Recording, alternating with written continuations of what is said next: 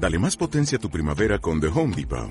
Obtén una potencia similar a la de la gasolina para podar, recortar y soplar con el sistema OnePlus de 18 voltios de Ryobi desde solo 89 dólares. Potencia para podar un tercio de un acre con una carga. Potencia para recortar el césped que dura hasta dos horas. Y fuerza de soplado de 110 millas por hora. Todo con una batería intercambiable. Llévate el sistema inalámbrico OnePlus de 18 voltios de Ryobi. Solo en The Home Depot. Haces más. Logras más.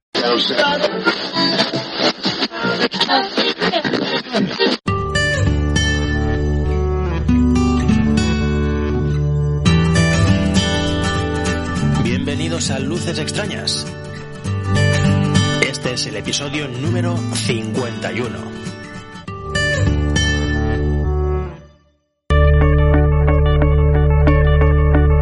Soy Néstor y esto es Luces Extrañas, un podcast sobre las experiencias de un aficionado a la astronomía visual a pie de telescopio.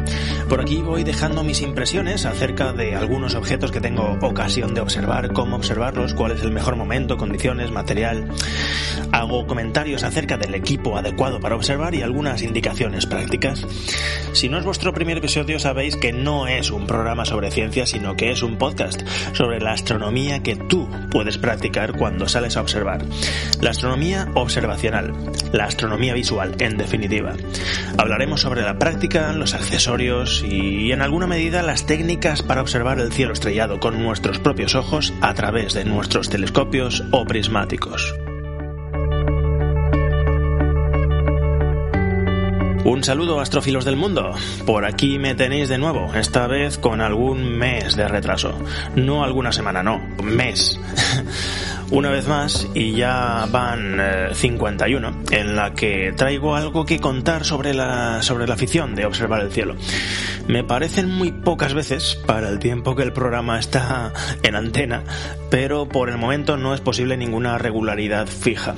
Tiene que ser así o no ser, y yo prefiero que, que sea. Así que aquí me tenéis directamente en vuestros oídos, esta vez para que me acompañéis en una observación de cielo profundo con el Newton de 40 centímetros en la que las condiciones de la meteo estuvieron jugando al gato y al ratón conmigo y en la que nos quedamos un poco a medio gas en cuanto a la dificultad de los objetos observados y la intensidad con la que observamos cada uno. Sesión perfectamente factible para hacer con un telescopio menor, pero eso sí, con un cielo despejado. Objetos fácilmente localizables, bastante contundentes, fáciles con alguna honrosa excepción y las mencionadas condiciones de la temperie que forzaron una vez más que estuviesen distribuidos en buena medida de, de manera desordenada, de manera aleatoria en dos grupos eh, concretamente. Son unos ocho escasos eh, objetos los que, los que comento. Alguno más, pero bueno, vienen a ser ocho. Esta introducción se hace bastante a posteriori de aquella observación y ya os adelanto que está en la cocina la siguiente, más una con prismáticos. No ha sido una época de actividad nula en la observación, pero sí es verdad que al telescopio le ha dado poco el aire fresco. Ha sido una época en la que los prismáticos han salido bastante a pastar fotones, pero las sesiones no han sido muy largas y ninguna ha dado de sí para un episodio, con, con la excepción de una que eso, que tampoco tardará en ver la luz. Me he llevado los prismáticos de viaje varias veces, si bien son unos prismáticos de reserva que me importa poco perder. Me, los he llevado sin trípode ni montura, simplemente para ser sujetados a pulso. Pero salvo algún vistazo de media hora no he encontrado el hueco que esperaba. Incluso estuve intentándolo desde, bueno, desde, desde el país de los Pirineos. Eh, pero nada, imposibilidad física de alejarse de las farolas, por una parte, debido a la orografía y un frío que te cagas hicieron que la cosa no diese esos frutos. Recordando un poco los aumentos que normalmente uso con el telescopio. Eh, un ocular que me da 82, 83 aumentos y abarca un grado de campo.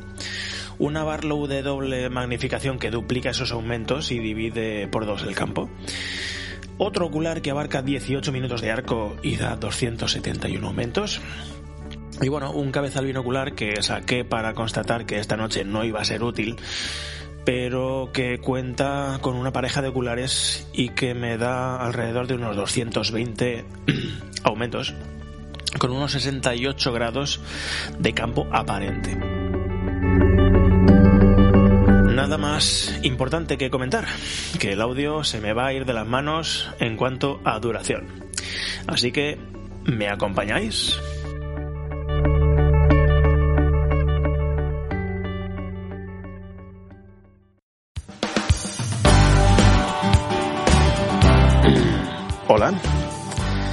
Buenas noches, astrófilos del mundo. ¿Qué tal? Mucho tiempo sin oírnos, ¿verdad? Pues no ha sido por falta de intentos.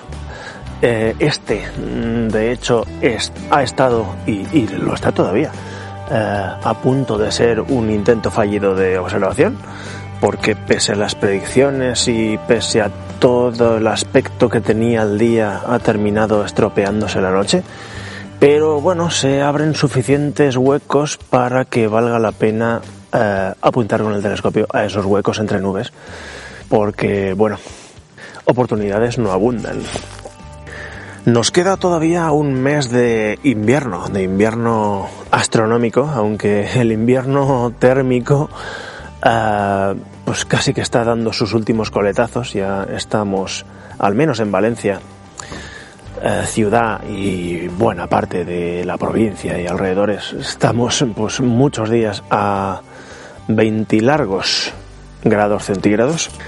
Y ahora mismo esta noche la temperatura oscila eh, entre 10 y 11 grados que si no vienen acompañados por viento la verdad es que es una temperatura muy cómoda para estar por la noche practicando pues el visual bueno y cualquier actividad eh, astrófila.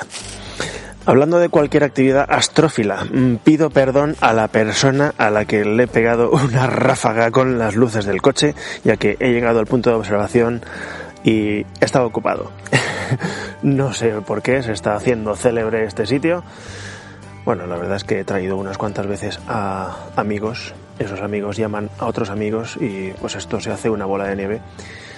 Y pensaba llegar a plena luz del día, pero ya sabéis, la cosa se enreda poco a poco. Te enredas haciendo cenas y demás y eh, acumulando los pertrechos de abrigo y los accesorios de los telescopios. A punto he estado de dejarme partes importantes del telescopio y al final he llegado pues noche cerrada, aunque bueno, con algo de eh, brillo por la parte oeste. Y había un coche, eh, un trípode con una cámara de fotos y un teleobjetivo o un mini telescopio. Lo que dudo mucho es que estuviese haciendo foto porque estaba completamente cubierto con una, el cielo con una capa fina de, de nubes. Lo que podría estar haciendo tal vez es un time lapse de estos, pero bueno, lo dudo mucho. De todos modos, pues eh, no he querido molestar y decir mm, perdón, me voy enseguida, sino pues me voy enseguida. me he ido enseguida. Y he ido pues a otra esplanada que hay en las inmediaciones. Despliegue de telescopio, despliegue de medios mm, y mientras el tema térmico eh, va a su sitio, pues me he metido a cenar dentro del coche y he visto pues con desesperanza como las nubes no aclaraban pese a las predicciones de, de páginas del tiempo y software y, demás para Fernalia. Bueno, pues 11 grados o 10 grados oscilando por ahí, unos cómodos 60 o 57 o 58% de humedad relativa, ligera brisa que viene del oeste o del sur oeste, no molesta, la verdad, eh, en cuanto a en cuanto a, movimiento del telescopio no molesta absolutamente nada y en cuanto a comodidad, pues bueno, pues eh, sería mejor que no estuviese, pero tampoco es dramático. No ha lugar la evaluación de la calidad del cielo y la oscuridad del fondo, porque por una parte, eh, si os acordáis de aquellos, aquel último episodio aquel último o últimos episodios, no recuerdo bien, de agosto o septiembre, en el que mi Sky Quality Meter, el SQM este, em, daba medidas extrañamente buenas. Eso quiere decir que algo va mal en su interior. Y bueno, pues la otra razón es que pues, está nublado y no tiene ningún sentido hacer medidas de este tipo. Las nubes, además de ponerse en medio de cosas interesantes, también reflejan la pues, contaminación lumínica de, la lejanía. Y bueno, pues la, hacen estar más presente de, de lo que realmente está. Y bueno, pues como os he dicho, el cielo de invierno, pues como es el cielo de invierno, como siempre es el cielo de invierno, está presidido por la constelación de Orión, omnipresente durante toda la noche, bastante centradita en el cielo, va por supuesto transitando por el cielo. Tauro, con sus Pléyades y sus Íades y demás, a Orión le siguen el Can Mayor, con la estrella más brillante del cielo de invierno, Sirio. Si nos vamos hacia el cenit o acercándose al cenit, pues tenemos a Gémini. Y después de Gémini pues ya resulta evidente que esta tiene una altura ya generosa para atacar, es decir, ya nos hemos metido de lleno en la primavera celeste, la primavera eh, del hemisferio norte. Si me escucha alguien del hemisferio sur, que no se me ofenda, pero pues aquí siempre es eh, primavera en estos meses. Y está presidida esa parte del cielo a media altura entre el oeste y el cenit, al menos en las primeras horas de la noche, por la constelación del Leo. La constelación, la, constelación del Leo con muchas galaxias muy llamativas y la constelación del Leo eh, por la parte de la cola del león hacia Virgo, pues eh, eso es un hervidero de galaxias de las que intentaremos eh, tomar buena cuenta cuando pues la primavera esté más eh, entradita. Y oscilando un poco hacia el norte este pues tenemos el cazo de la osa mayor eh, que tenemos el, el mango del cazo apuntando en vertical hacia abajo. Y eso hace pues que el cuerpo de la osa esté bastante alto sobre el horizonte. No se acerca al cenit porque nunca se acerca al cenit en esta época todavía, salvo altas horas en las que el mango del cazo lo rozará. Pero bueno, a estas primeras horas de la noche, 8, 9, 10, 11, está a muy buena altura las galaxias M81 y 82, tan fotogénicas y fotografiadas por, por, y observadas por los aficionados. Ausencia total de planetas salvo Venus, que todavía tardará un rato en ponerse. Está alto y muy brillante. Pero los planetas, bueno, los planetas, los dos planetas que tenemos, porque Marte pues no lo cuento hasta que no esté bien centradito en el último tercio de este año. Octubre, tenemos una oposición en octubre o noviembre, no recuerdo bien, pero vamos, por ahí las cinco semanitas de rigor en las que Marte en cada oposición muestra su mejor diámetro, pues este año vendrá en octubre y noviembre. Que está muy bien porque pues al haber pasado ya el verano, la eclíptica la tendremos más alta en estas latitudes y pues para observar Marte tendremos mm, bastante menos espesor de atmósfera que tendrá que atravesar la luz marciana hacia nuestro telescopio. Y eso es más garantía de noches buenas, de noches de buen zinc, de noches de buen detalle y de apreciar buenos detalles en el suelo de Marte y, sus, eh, y su orografía, sus detalles, sus claroscuros, sus montañas, sus... Bueno, ya sabéis. A ver si este año, que no pasa como en la oposición anterior, hace dos años, en las que hubo tormenta de arena eh, global y se enturbió todo el puñetero planeta y las eh, semanas buenas en las que el planeta estaba gordo estuvo completamente borroso. Luego se aclaró y el polvo se asentó eh, y pudimos ver, bueno, imágenes decentes de Marte, pero ya cuando había perdido su, su, su, su diámetro mayor. Vamos a la actualidad, en lo, a, lo que, a lo que estamos esta noche, pues es a un cielo eh, muy manchado de nubes eh, muy poco espesas, pero muy presentes. Más del 50% del cielo, pero hay ventanas muy interesantes. En esas ventanas las estrellas son bastante puntuales y allí dirigimos el telescopio. Claro, en estas condiciones pues no podemos aspirar a ver. Objetos muy débiles, objetos de baja luminosidad superficial, tenemos que ir a objetos pues eh, más eh, mm, básicos, potentes o apropiados para telescopios menores. Y he recuperado por aquí una lista de objetos que tenía, desde el año de la castaña, de cuando observaba con el 250 que, bueno, pues estoy siguiendo. Dependiendo de dónde se encuentre el hueco de nubes, pues abordo un objeto, no lo abordo, lo doy por imposible. Bueno, y ya he observado alguno. Mm, volveré a observar algunos de los que ya he observado esta noche por esto de evitar nubes. Y a ver cuál empiezo a relataros. Antes de acabar, y de empezar con esa relación de objetos y ya veremos, ya veremos hasta dónde soy capaz de hacer que llegue, constatar el aspecto de Betelgeuse, la estrella que actualmente está en todos los medios, eh, que si explota como supernova, que si no, ha perdido mucho brillo en las últimas semanas. Ahora es una estrella mediocre, el naranja pues todavía es naranja, pero claro, al ser menos potente pues se aprecia algo menos, pero vamos, eh, se, se, aprecia que era una estrella de un brillo semejante a Rigel y ahora es una estrella bastante mediocre, bueno, mediocre, vamos a ver, mm, a la altura de en cuanto a brillo de Bellatrix, por ejemplo.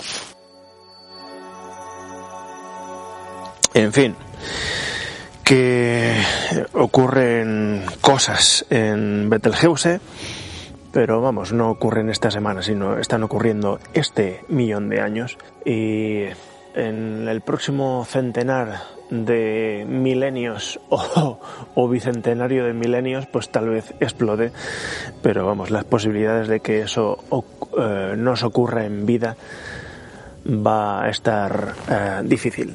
De todos modos, pues es una constatación de que los cielos para nada son inmutables y que estrellas que siempre habíamos conocido con siempre habíamos conocido con cierto brillo, pues cambian y no son tan inmutables como como parece. En fin, yo creo que esta introducción ya ha dado demasiado de sí.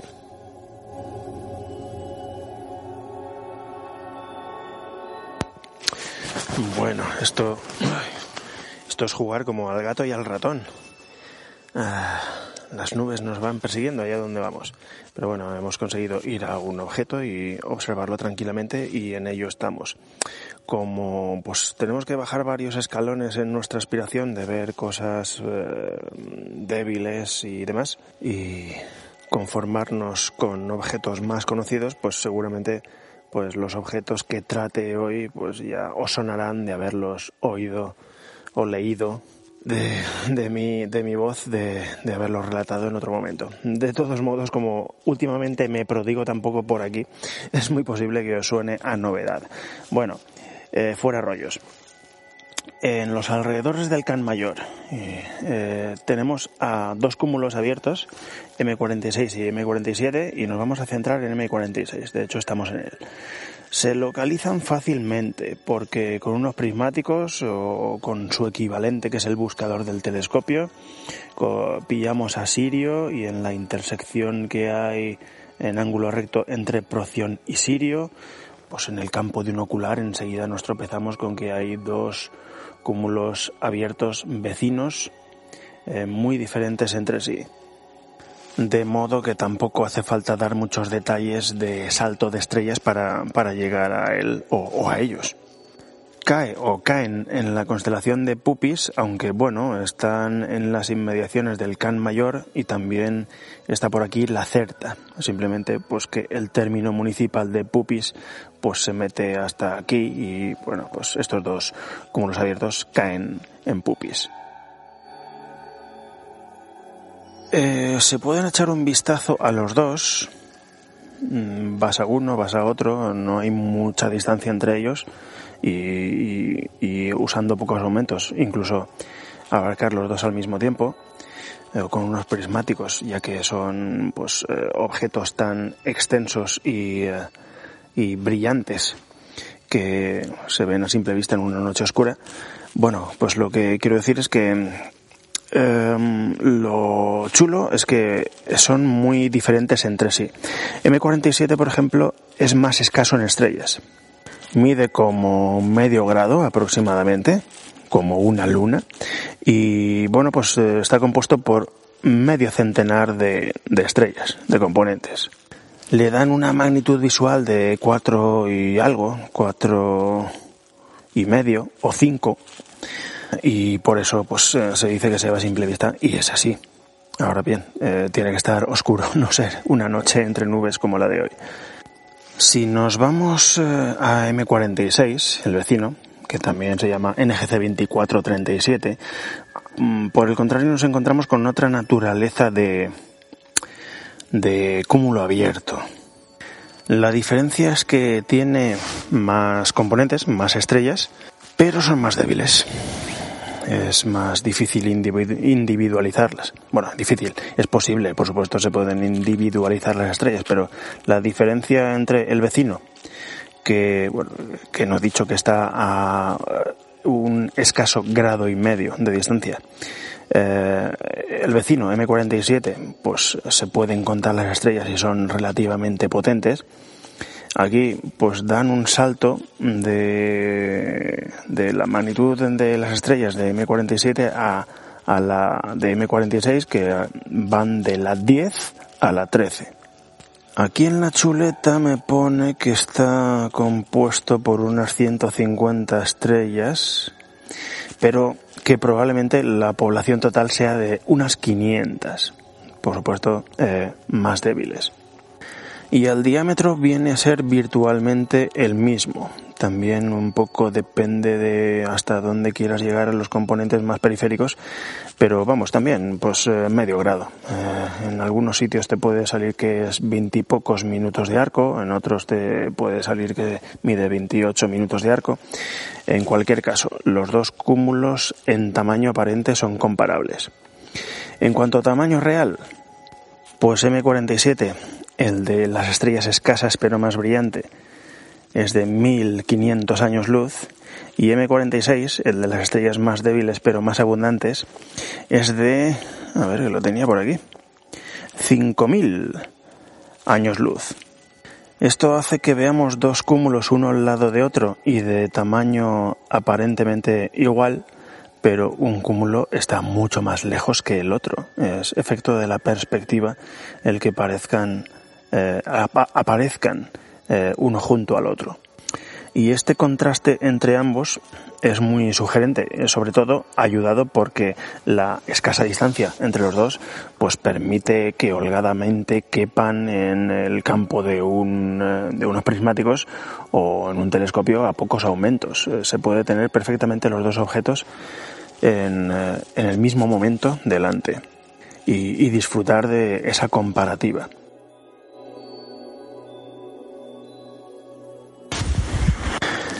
Pero como decía Super Ratón, no se vayan todavía, aún hay más. Y es que eh, dentro de, de 46 tenemos una nebulosa planetaria.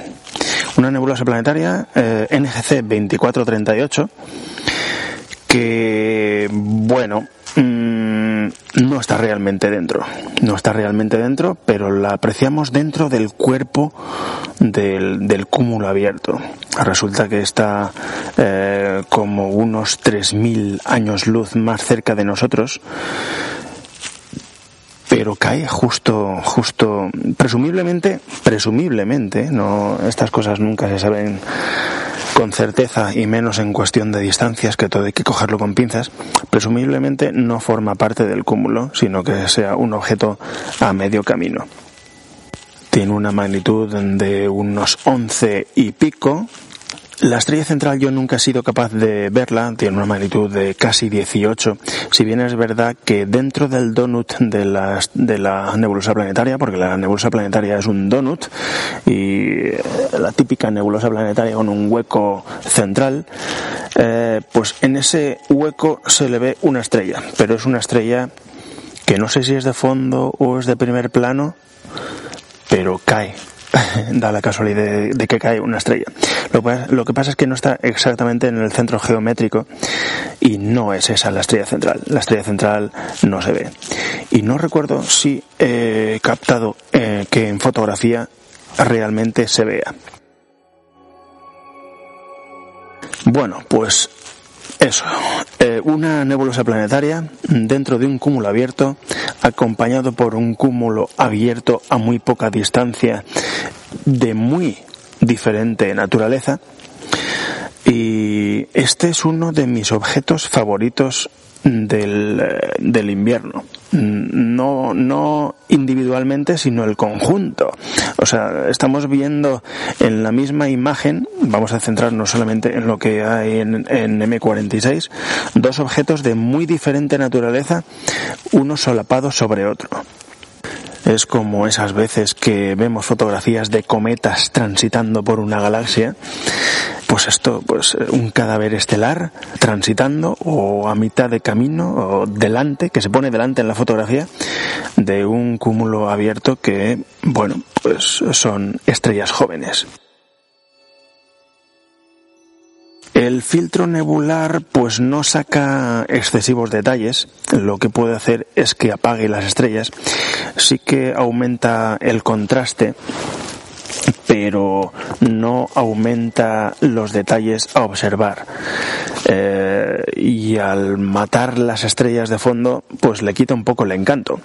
Entonces, bueno, pues no está prohibido poner filtro, pero ya comprobáis vosotros que después de haberlo tenido unos minutos o unos breves instantes el filtro, pues vale la pena quitarlo y disfrutar en luz integral de la nebulosa planetaria y del contexto sobre el que está.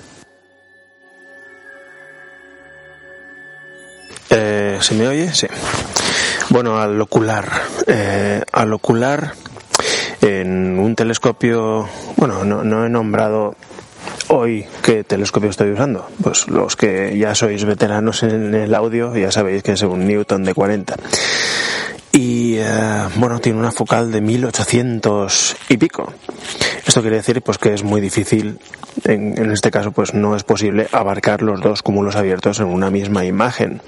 Tengo que ir un cúmulo abierto primero y otro cúmulo abierto después es muy evidente eh, la diferente naturaleza de los dos abiertos. El 47 es muy disperso. Uno puede llegar a pensar incluso que es un asterismo de estrellas que casualmente han ido a parar en un área eh, estrellas no relacionadas entre sí que por efecto de la perspectiva han ido a parar al mismo sitio. Pero bueno, realmente se sabe que hay un cúmulo abierto pero es muy disperso. Estrellas eh, relativamente potentes, pero es disperso.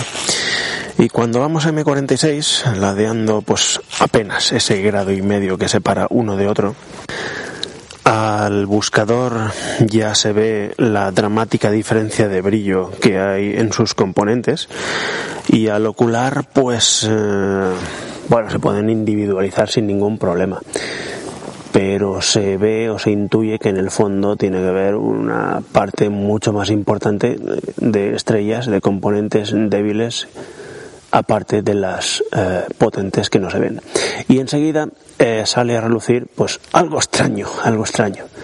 Y eso es ese, una mancha como una moneda que si le metemos aumentos, pues crece en tamaño, por supuesto, crece en la escala de imagen, y si nos ayudamos o incluso sin ayudarnos de un filtro nebular, pues nos daremos cuenta de que está semi hueco. lo que suele ocurrir con muchas nebulosas planetarias. Y mira, está atravesando en este momento un satélite artificial M46. Acojonante. Bueno, la nebulosa planetaria. Por supuesto, como todos los objetos pequeñitos, como toda la inmensa mayoría de las nebulosas planetarias, agradecen mucho la subida de aumentos hasta el límite en donde deje el cielo y no se empiece a estropear la imagen y no sean aumentos en vacío. Pero aquí se agradece. Además, lo que decíamos antes eh, del filtro nebular, vuelvo a insistir, no es malo ponerlo, para detectar más eh, el hueco. Si nos vamos exclusivamente a contemplar lo que es la nebulosa planetaria porque hemos conseguido poner muchos aumentos, es bueno eh, aplicar un filtro nebular para ser más consciente de ese hueco que hay y de que la nebulosa en realidad es un donut. Ahora bien, si queremos obtener una visión de conjunto de la nebulosa planetaria dentro de lo que es el cúmulo abierto, el filtro nebular nos matará las estrellas de fondo en buena medida y eso pues eh, matará parte de la, entre comillas, armonía. Así que pues nada, esto es por supuesto facultativo y cada uno pues eh, hace lo que quiera. Yo pues aconsejo poner, quitar y pues ya cada uno decide lo que le gusta más y lo que le gusta menos. Recuerdo que una vez eh, dibujé esto, supongo que sería cuando contaba con el 250 y la montura ecuatorial con seguimiento, que tenía una mano libre para poder sujetar el portapapeles y con la otra el lápiz. Eh, y bueno, pues si me acuerdo os la pondré en la entrada del blog. Y terminamos con este trío. Abiertos M47 y M46 más la nebulosa planetaria NGC 2438.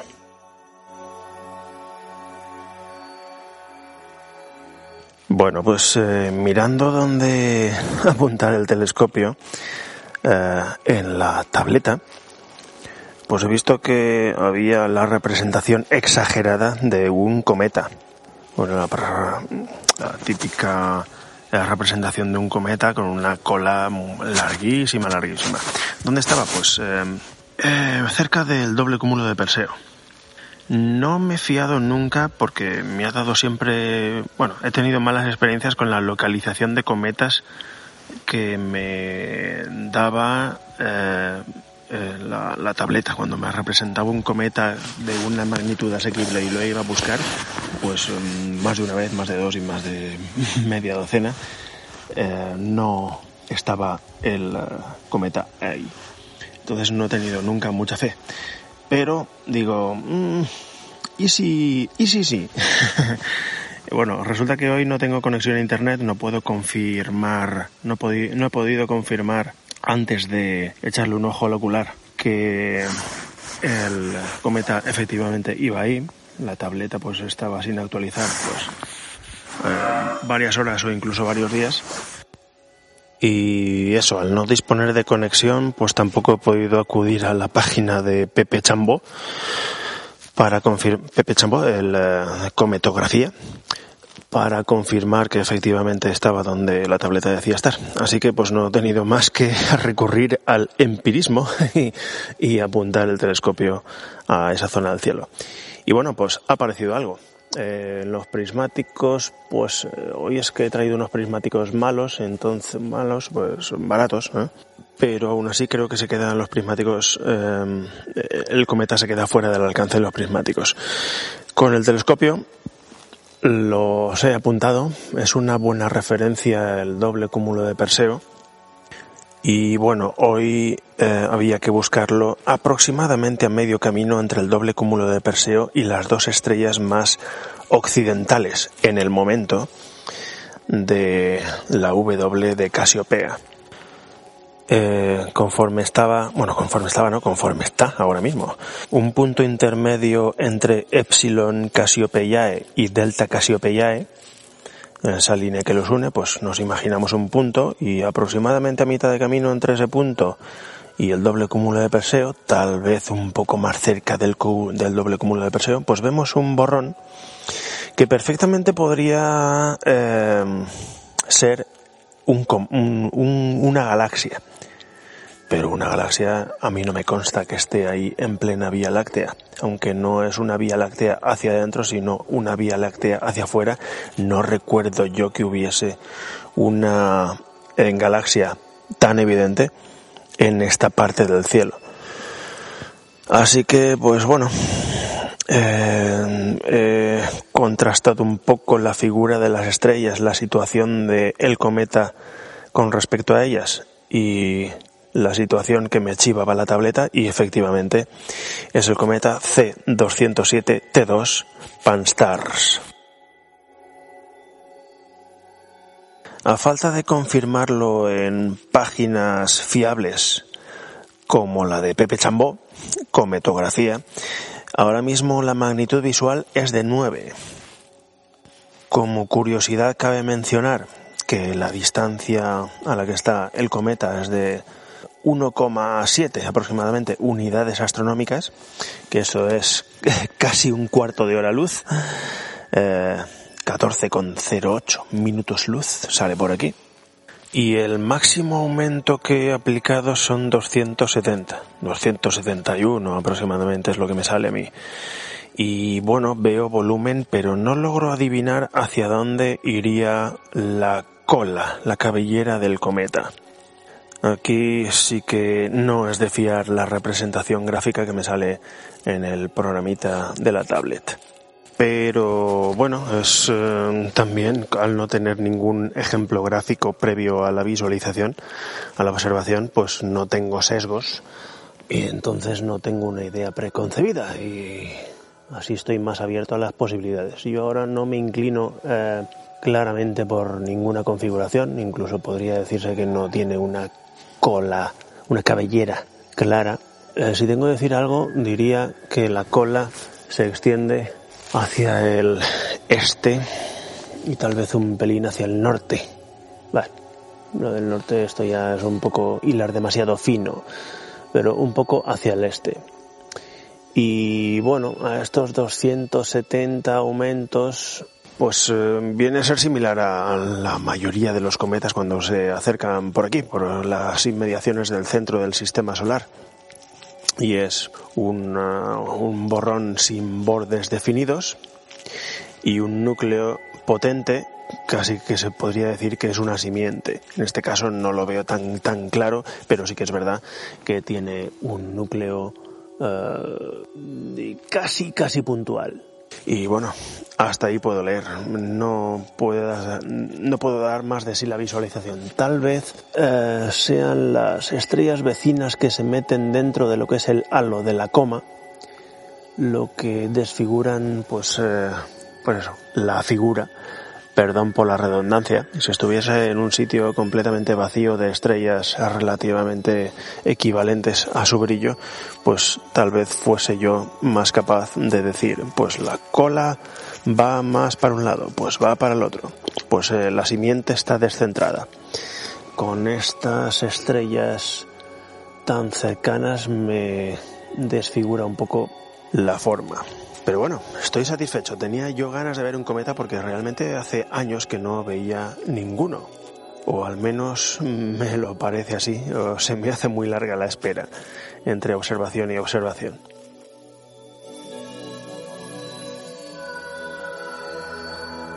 Bueno, van pasando las horas, eh, va avanzando la noche, van subiendo unas constelaciones y bajando otras. Eh, uno ya ha tomado el tentempié correspondiente a, bueno, a media madrugada. Y nada, echando una vista al cielo, se comprueba enseguida que, que la constelación de Leo, que ocupa la centralidad o, el protagonismo en la, en la, primavera, en la estación que, que, vamos a inaugurar dentro de pues, un mes escaso, ocupa ya esa centralidad, es como si estuviéramos en primavera. Ocupa una, una parte, una parte del cielo muy, muy cercana al cenit. Y bueno, como el cielo eh, en donde está vacío tiene buena calidad para observar, es decir, estoy viendo bastantes buenos detalles en galaxias y bueno, no, no, puedo, como he dicho antes, no puedo poner muchos aumentos porque se, se emborrona la imagen. Pero quiero decir que en las zonas que están libres de nubes, pues eh, tiene unas condiciones decentes. Y bueno, pues como las nubes van de aquí para allá, pues no quiero yo estar buscando eh, cosas imposibles o difíciles. Entonces, pues, ¿qué es lo más facilón? Pues objetos escandalosos y como hace pues bastante que no salgo, como sabéis, pues los objetos más escandalosos son pues lo que más apetece y eh, qué mejor que darle una alegría al cuerpo y observar unos cuantos Messier. Entonces, he pasado por la panza del león y bueno, pues allí donde está el segundo triplete de Leo, me refiero a M95, M96, M105, pero ese no era el objetivo. El objetivo eh, siempre me parece más sugerente M65, 66 y 36, 28, que está pues partiendo de la estrella Zeta Leonis hacia abajo. Bueno, si habéis ido por esta zona ya lo sabréis. Y bueno, como Leo es un, pues un enjambre de galaxias de todo pelo, pues uno tiene que mantener un poco la disciplina y no ir parándose, porque si no esto sería como cuando uno va por una avenida y se detienen todos los escaparates y al final se le olvida que tenía que ir a la ferretería a comprar no sé qué.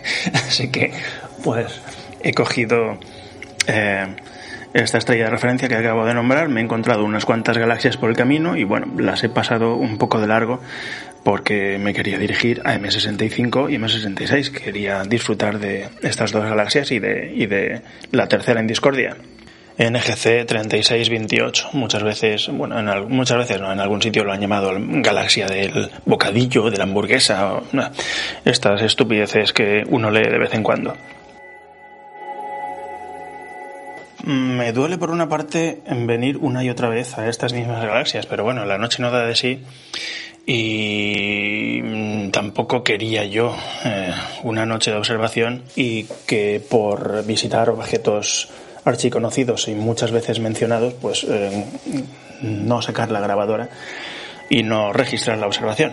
Pienso que pues eh, hay, hay, veces que hay que buscar rarezas, cosas nuevas, pero hay ciertas cosas que no cansan. Sobre todo con la paupérrima eh, cadencia de, episodios a los que a la que os tengo acostumbrados, que vengo por aquí de uvas a peras.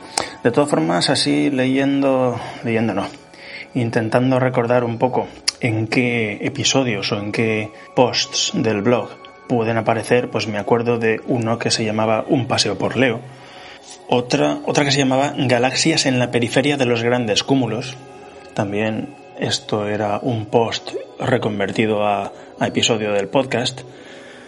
Mm, la noche perfecta. Una, pues, una noche.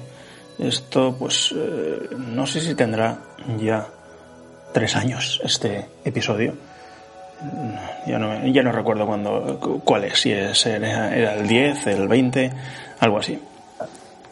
Galaxias en Leo, por supuesto en el que, en el que repasé pues, estas tres galaxias que voy a mencionar. Y bueno, pues un buen puñado más.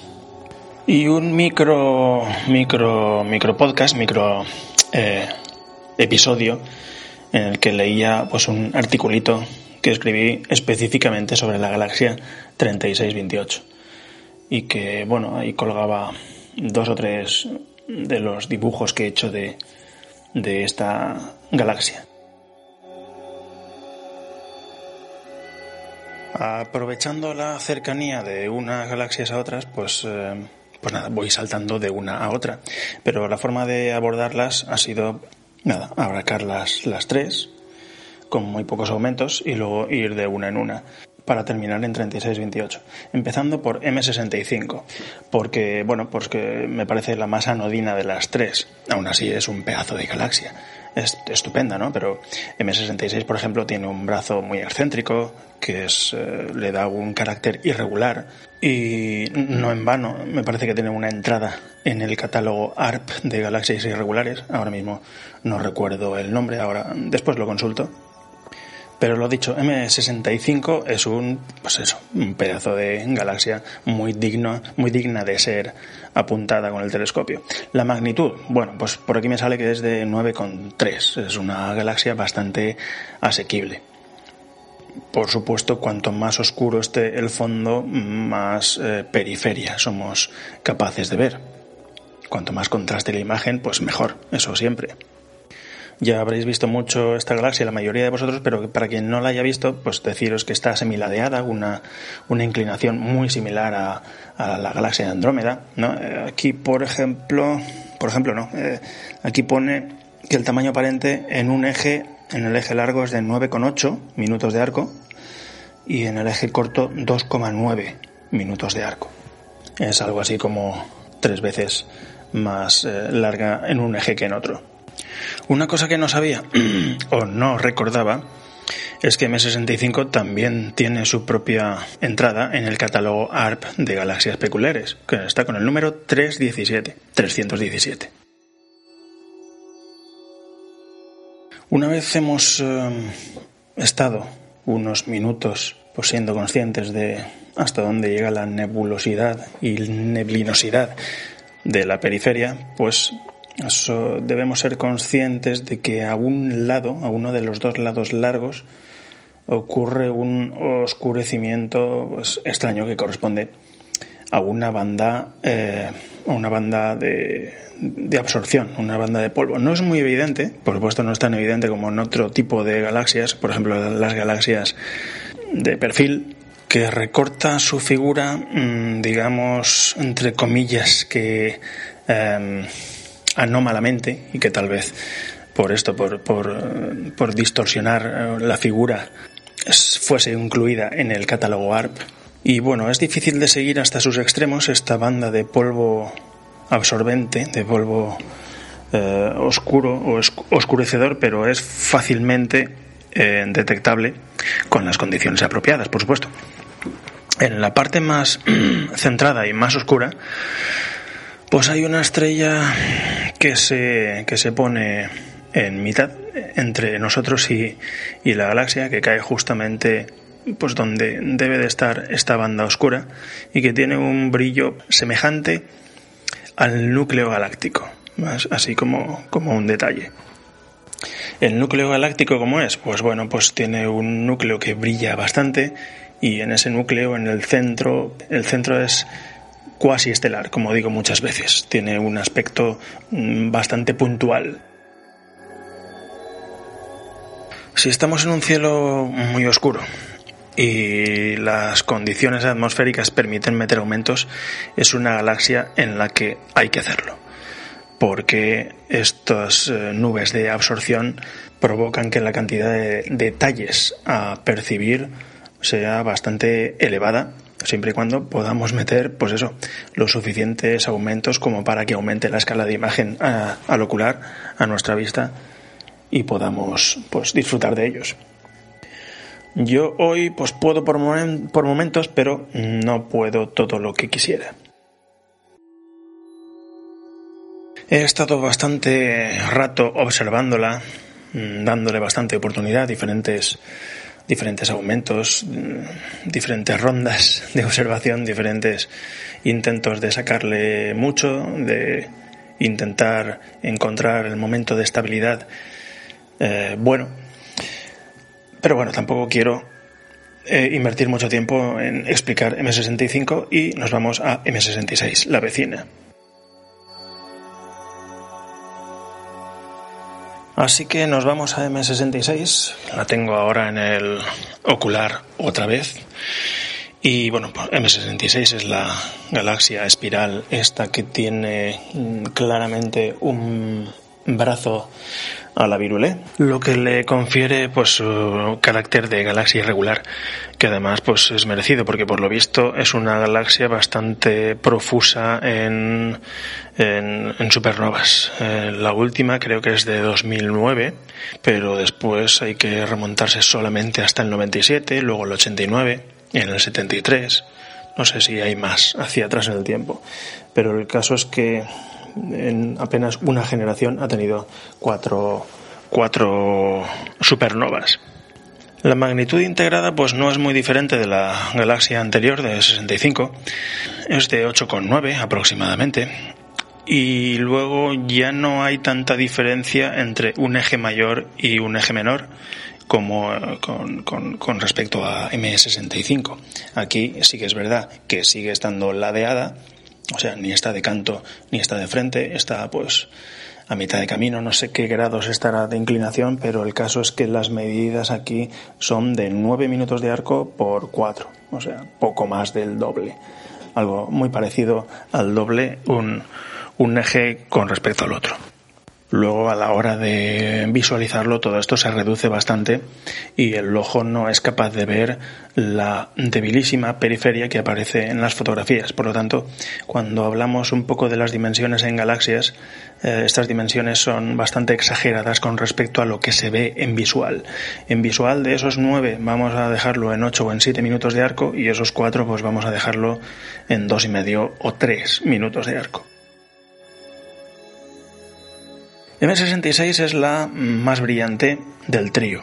Eh, hemos dicho que tiene una, magnitud muy parecida, sí, una magnitud eh, en el libro, sobre el libro, sobre el papel, es una magnitud muy similar, pero el caso es que es más fácil de ver por esa concentración que tiene en el bulbo central, y bueno, mm, siempre el verle los brazos espirales a una galaxia es un tema peliagudo.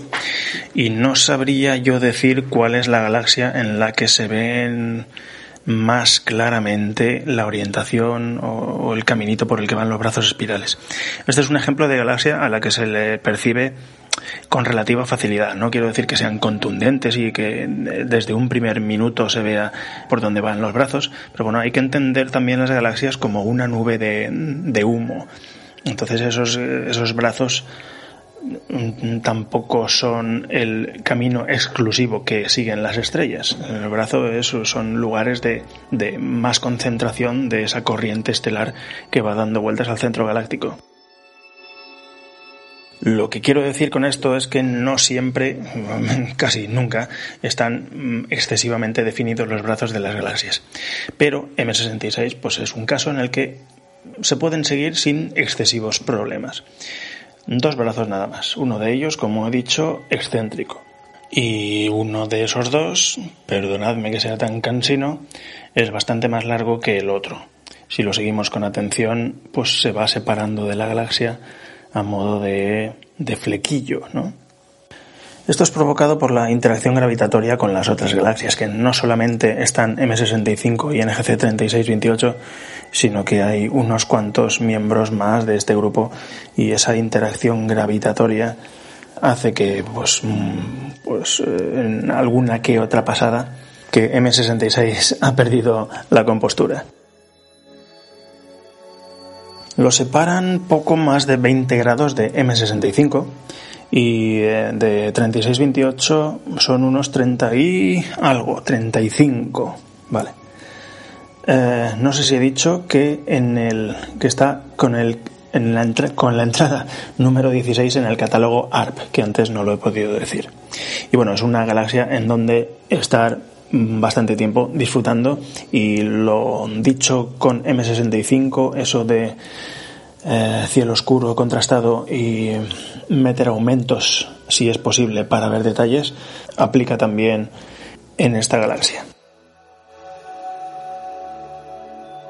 Viajes de ida y vuelta a un ocular de pocos aumentos para abarcar las tres galaxias, nos volvemos a meter con aumentos. Centramos la, galaxia en GC 3628 y metemos aumentos, pues iba a decir sin piedad, pero realmente las limitaciones de aumento siempre están ahí. He tenido noches de observación, mm, bueno, a lo largo de mucho tiempo, muchos años, en los que, bueno, el cielo aparentemente estaba oscuro, pero por lo visto había una especie de telaraña nubosa imperceptible que le restaba brillo a, las, eh, a los objetos débiles. Y me ha resultado realmente complicado percibir detalles en 36-28 incluso alguna vez pues tuve dificultades sobre todo con telescopios pequeños eh, relativamente pequeños como un 200 o un 250 pues eh, tuve dificultades. Y al final, como hay otras noches que son gloriosas, pues atribuyes esta dificultad en la, en la detección a pues, condiciones atmosféricas adversas. Bueno, 3628 es una galaxia de canto, pero em, es bastante amplia. Eh, bueno, el pero no sé por qué lo he puesto aquí, pero el caso es que es la más débil de las tres en cuanto a brillo, eh, en cuanto a presencia al ocular, y eso es debido, por una parte, a que em, ocupa bastante más extensión que 65 y 66, y por otra, que al estar de canto se le hace muy evidente esa banda de polvo oscuro que típicamente tienen las galaxias de canto. La particularidad de esta galaxia con respecto a una galaxia prototípica de canto como podría ser la galaxia del sombrero M104 o similares es que cuando nos acercamos a los extremos, al contrario que normalmente, que normalmente lo que ocurre es que los extremos se vayan haciendo más débiles y más finos, aquí ocurre lo contrario y es que conforme nos vamos separando del núcleo en ambos lados, ambos extremos de la galaxia, la galaxia se va deshilachando a lo ancho y va ganando más, mm, los extremos van ganando más cuerpo. Y otra particularidad mm, que salta a la vista cuando se llevan unos cuantos minutos disfrutando de esta galaxia es que esa banda oscura eh, se mueve de una bueno se mueve va de una parte a otra de forma diagonal no está centrada. Es otra cosa que muestra o demuestra que también esta galaxia ha sufrido la influencia gravitatoria de algunas de sus vecinas y bueno pues eso ha hecho que haya perdido también la compostura. La magnitud integrada es de 9,5, pero como ya os digo que esto de las magnitudes en objetos extensos hay que cogerlo un poco con pinzas, no, nos da una idea del brillo que tiene. El brillo es bastante menor, la, la apariencia, la presencia es bastante menor que en M65 y M66. No en vano, pues no la detectó Messier sino que está metida dentro del catálogo NGC. Dimensiones. Pues mide 13 por 3. La banda oscura al pasar por el centro oscurece bastante pues la zona que en teoría debería ser más brillante y más impactante hacia nosotros. Y lo dicho que la galaxia se deshilacha abriéndose hacia los extremos, pues esto también le pasa a la, a la banda de polvo oscuro. Y bueno, hace mucho tiempo que no dibujo porque la falta de una montura ecuatorial que me proporciona seguimiento hace que me falten manos y es una actividad que he hecho mucho de menos.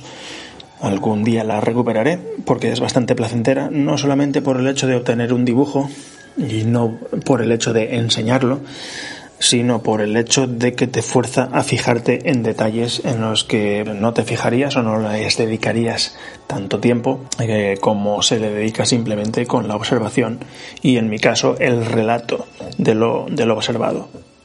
Digo esto porque he dibujado tanto el trío como NGC 3628 varias veces. Recuerdo un dibujo de NGC 3628 que lo hice por partes. Hice dos partes, y bueno, pues lo podéis encontrar por ahí. Tal vez lo cuelgue en el post del blog. Echarle, echadle un vistazo. Que tengo algunos de dibujos de diferentes años, tanto de 36-28, diferentes versiones, como del trío completo. Y bueno, voy a dedicarle un poco de tiempo a todas estas galaxias vecinas, bueno, a todas no, algunas de las galaxias vecinas que mariposean por, por los alrededores de este trío, del trío, del triplete de Leo. Y luego nos vamos a una a otra galaxia que pese a no ser Messier es bastante contundente en los dominios de Leo. Ahora os cuento.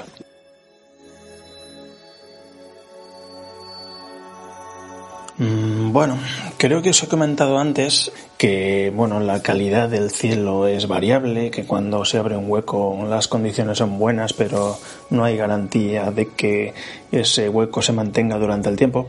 Pues bueno, la zona que estoy apuntando, la del Leo, que se encuentra bastante centrada en el cielo, muy cerca del cenit, además en una zona muy favorable, se encuentra bastante libre de nubes y eso lo he aprovechado para apuntar a una cosita a la que le tenía ganas porque hacía años que no lo apuntaba y es un grupito de galaxias de estas eh, que están muy lejos y que tienen unas cuantas ahí una piñita.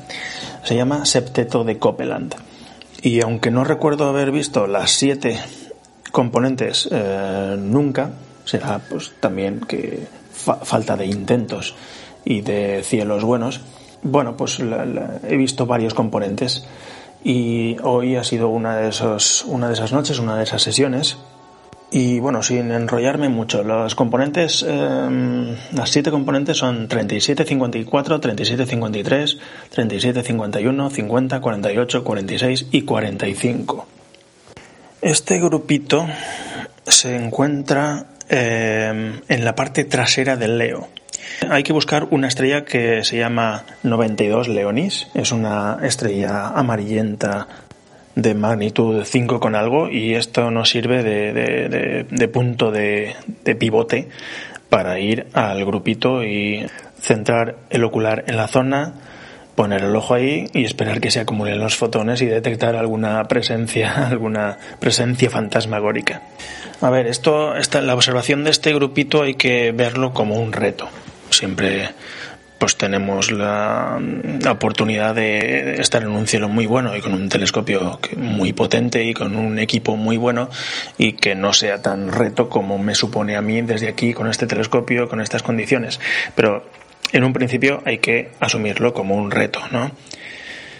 Y como he dicho, lo que hay que hacer es cerciorarse de que uno está en la zona, dejar el telescopio ahí y esperar que los fotones se vayan asentando y acumulando en la retina hasta que veamos pues algunos borrones. Hay que ser paciente, siempre hay que ser un poco paciente, un poco bastante paciente en toda observación de objetos de cielo profundo, difusos, etcétera, para ver detalles, pero es que aquí simplemente para la mera detección hace falta ser paciente. La componente más brillante del grupo para que os hagáis una idea, tiene una, magnitud de 15,3. Esto pues eh, es una magnitud en galaxias, que es un objeto extenso, así que no hay que tomarlo al pie de la letra. Eh, esto es una galaxia que mide 1,3 por 0,7 aproximadamente. No sé si he dicho que es la 3746 la que es más evidente de todo el grupo y a partir de ahí ya esperamos que surjan más. Y después de todo el rato que he estado esperando eh, y viendo y jugando con zonas del ojo y diferentes aumentos, etcétera, al final eh, mi resumen es que he sido capaz de ver cuatro de los componentes, cuatro de las componentes. Y tampoco las he visto de forma simultánea y el 100% del tiempo. La configuración me ha parecido como si fuesen dos parejitas de galaxias que estaban pues relativamente próximas entre sí y que costaba resolver. Costaba resolver, quiero decir, eh, dentro de una parejita las dos componentes, porque pues no olvidemos que son nubecillas difusas que hay que pelear bastante para extraerlas del fondo del cielo. Una es la 3746 que he citado con una una pareja que no he identificado. Aquí tengo un, mapa con, eh, con, la numeración de cada una, pero realmente no sé cuál he visto, si la 3745 o la 3748. La segunda pareja y en la que tengo menos dudas de la identificación eh, han sido eh, la pareja 3753 y 3750. Tampoco es un grupito nuevo, también los eh, viejos del lugar me habréis oído hablar de esto, aunque realmente hay que remontarse bastante atrás en el tiempo para, para encontrar una mención a este grupito. Tal vez en episodios anteriores al 1, ahí estén, en alguno de los mencionados anteriormente como Galaxias en Leo, Vuelta a la Actividad y episodios de estos apócrifos que decía yo.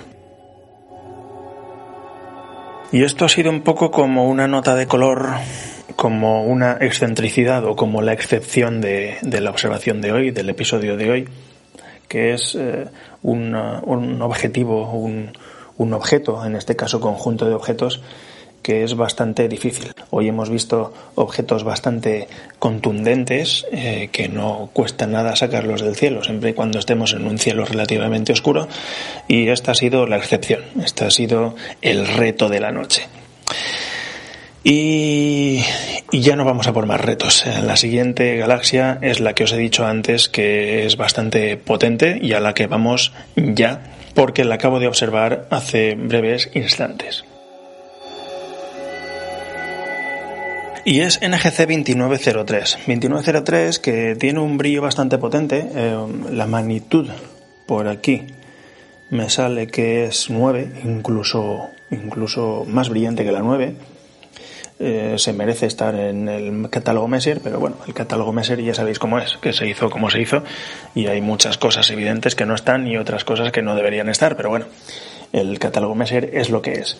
Y también hay que tener en cuenta que 2903 no está en una zona de paso, no está en una avenida con muchos comercios, entonces la gente eh, no se suele acercar a esa parte de la constelación de Leo a buscar objetos. Pero yo la aconsejo porque es una galaxia curiosa, mmm, con detalle, potente y fácil de localizar y no sé qué más decir.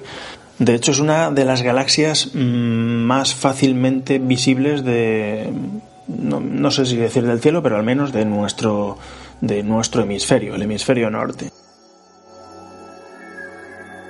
La forma de encontrarla es irnos a la parte delantera del Leo, a la estrella más hacia la derecha, vamos a decirlo así, del Leo, que es Epsilon Leonis, y dar un pasito hacia adelante, como si el león tuviese una gorra con una visera, pues en la punta de la visera de esa gorra vamos a esa estrella, que es una estrella amarillenta anaranjada de poco más de la magnitud 4, que se llama Lambda Leonis, y la mitad de esa distancia, o incluso menos de la mitad, eh, la utilizamos del lambda leonis en vertical hacia abajo. Bueno, esto de la vertical es siempre relativo, pero imaginémonos el león sentado horizontal, cogemos la punta de la visera de esa hipotética gorra del Leo, que es Lambda Leonis, y bajamos ese poquito y como es una galaxia tan contundente, yo no me molestaría en decir ni siquiera la distancia exacta a la que se encuentra uno se tropieza con ella y punto.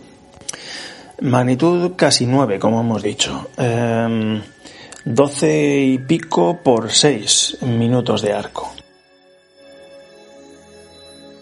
Y bueno, tampoco quiero que se me vaya el audio de madre, así que voy a ser bastante telegráfico con este objeto que va a ser el último.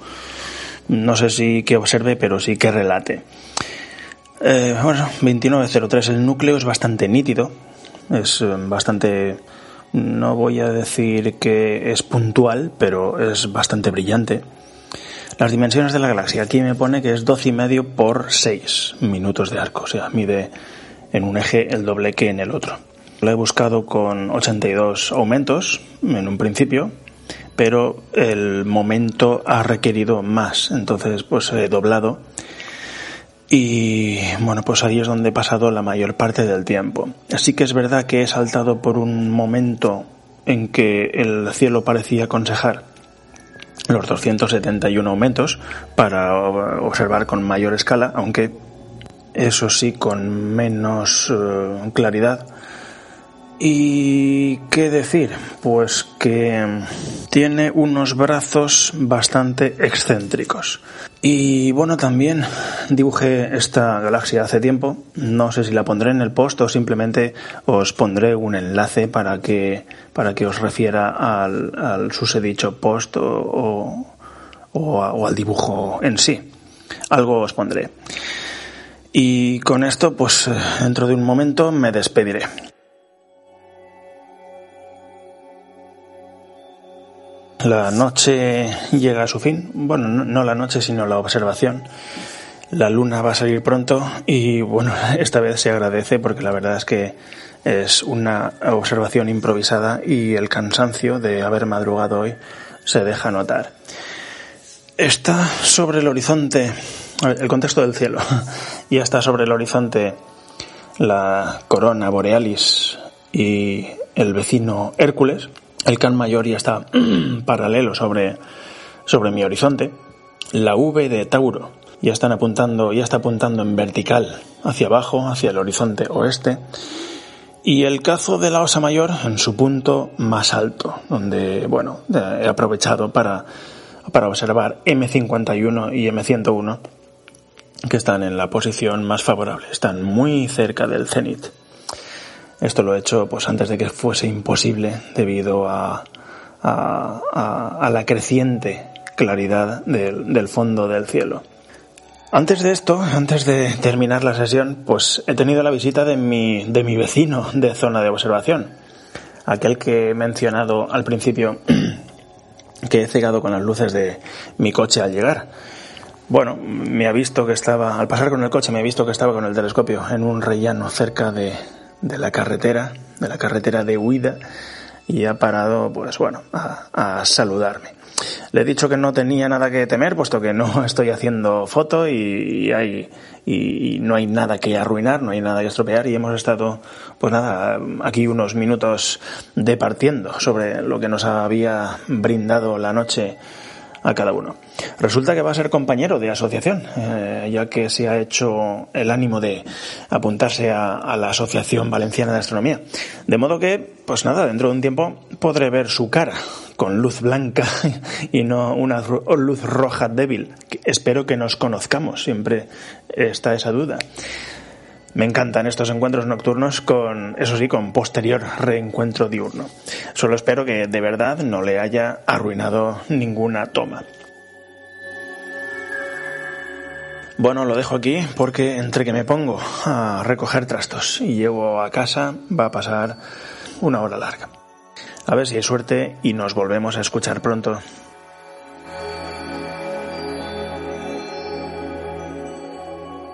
Pese a lo temprano de la hora, no esperé a que la luna hiciese acto de presencia, ya que el cansancio ya me tenía con las pilas bajo mínimos. Y así quedó la cosa. No vi ya ningún animal exótico por el camino. Bajando por el puerto de montaña, enseguida apareció a la vista esa luna menguante de color amarillo oscuro, que día a día, como siempre, saldría un rato más tarde y que permitiría, meteorología mediante, como así terminó ocurriendo, que pocos días después repitiese sesión de observación. Y aquí termina el episodio 51. Si queréis contactar o hacer comentarios podéis hacerlo a través de Twitter en la cuenta arroba luces-x. Por correo electrónico en lucex.nestorgm.com y también podéis dejar vuestras valoraciones, comentarios, estrellitas, corazoncitos en iVoox o Apple Podcast, así como recomendar en persona o a quienes creáis que puede gustar el programa. Podéis, por supuesto, escucharlo en iVoox, en Apple Podcast, en Spotify o en cualquier podcatcher que uséis. Como siempre, dejo enlaces para todas estas cosas en las notas del programa. Así que nada más, muchas gracias de nuevo por haber dedicado vuestro valioso tiempo a escuchar el programa y... Nos vemos por ahí fuera.